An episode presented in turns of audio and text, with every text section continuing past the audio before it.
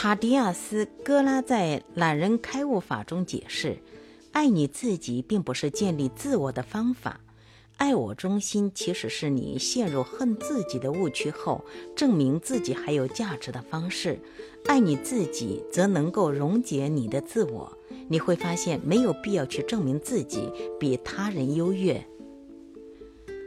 阿里并不是在自吹自擂，而是在肯定自己。他身处野蛮而竞争激烈的运动，如果他不相信自己最杰出，就不可能成功。在许多方面，阿里对自己能力的自信宣言都会启动体育评论员、其他拳手和社会大众的神圣小丑功能。他们对他的攻击，使阿里更努力要证明他才是最伟大的拳手。阿里一脚踏入了让社会大众审视的火焰，再没有比步入火堆中更能让他激烈舞动的事。阿里首先得说服自己，他值得获胜。为什么？因为他是最伟大的拳王。他已经承诺要变得更幸福，但若你不觉得自己值得幸福，那么你就幸福不起来。只可惜，大部分人总不免自我怀疑，拥有不安全感。这种觉得自己没有价值的感受从何而来？又该如何克服？在《克服你内心批判的声音》一书中，几位作者提到他们所谓想象的束缚。在孩子年幼之时，父母会为他提供一切，父母是这孩子福祉和安全的源泉。由于父母在孩子的生活中是全知全能的，因此在天真而不成熟的孩子心中，父母就被当作神一样崇拜。孩子年纪太小，无法了解他的父母也是人，也有人的错误、缺点和困难。因此，如果父母之中有一位甚或两人都以不慈爱、粗暴、批评的方式来对待孩子，这孩子就面临一个困境。如果这孩子要感觉安全、怀抱希望，他的神必然不能倾倒。神永远不会错。如果神不以慈爱的方式对待孩子，而神又不可能会错，那么这孩子的推理就是他自己一定不值得被爱。这孩子就会向外寻求印证，以确定他们的信念是正确的。在心理学中，这种做法被称为自我验证理论。孩子会做出证明他很坏、不值得爱的行为，他这么做却不明白自己是试图印证象征神的父母不会出错，因为这孩子的行为，其他孩子甚至成人也会对他产生同样的印象，也以他很坏、不值得爱的方式来对待他，而这又加强了他的信念，巩固了这样的行为。不值得爱的感受是自我印证的预言，会持续到成年，最后显现在生意失败、关系破裂、健康不良等诸多方面。这孩子现在长大成人，只觉得满心憎恨、愤怒，结果根本感受不到任何幸福。做父母的都爱子女，那么为什么他们对子女这么严酷，好像他们不值得爱？因为父母幼时也被他们自己的父母以同样的态度对待，而他们的父母也遭父母以同样的态度对待。幼时遭到这种待遇，被当成不值得爱的坏孩子的人，潜意识中会保持一个信念，那就是他们自己的孩子一定会像他们自认为的那样有瑕疵和差错。多年来，我一直为自尊的问题所苦，直到我明白自己陷入了这种想象的束缚，这是阻碍我幸福的一大障碍。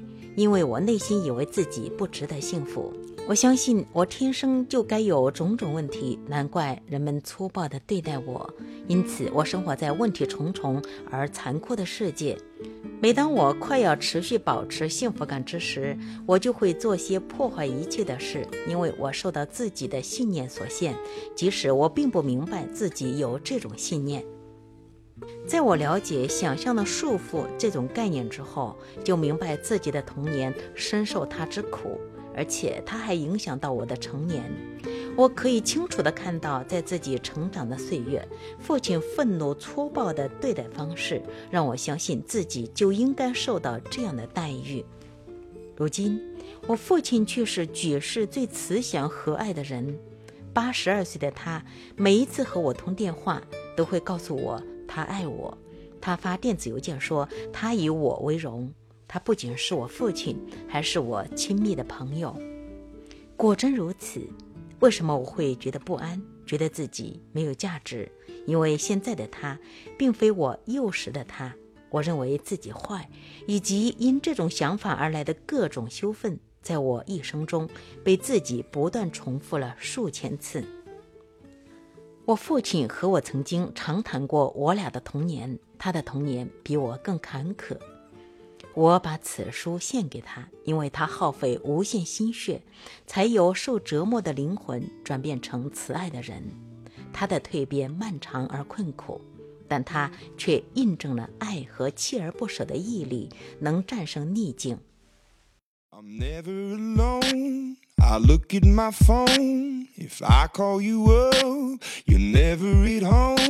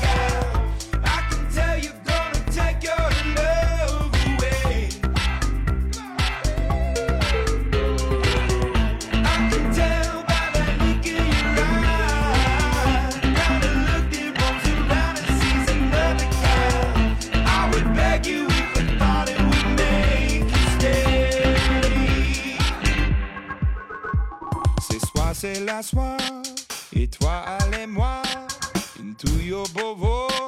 Tu es bien, oulala, alors.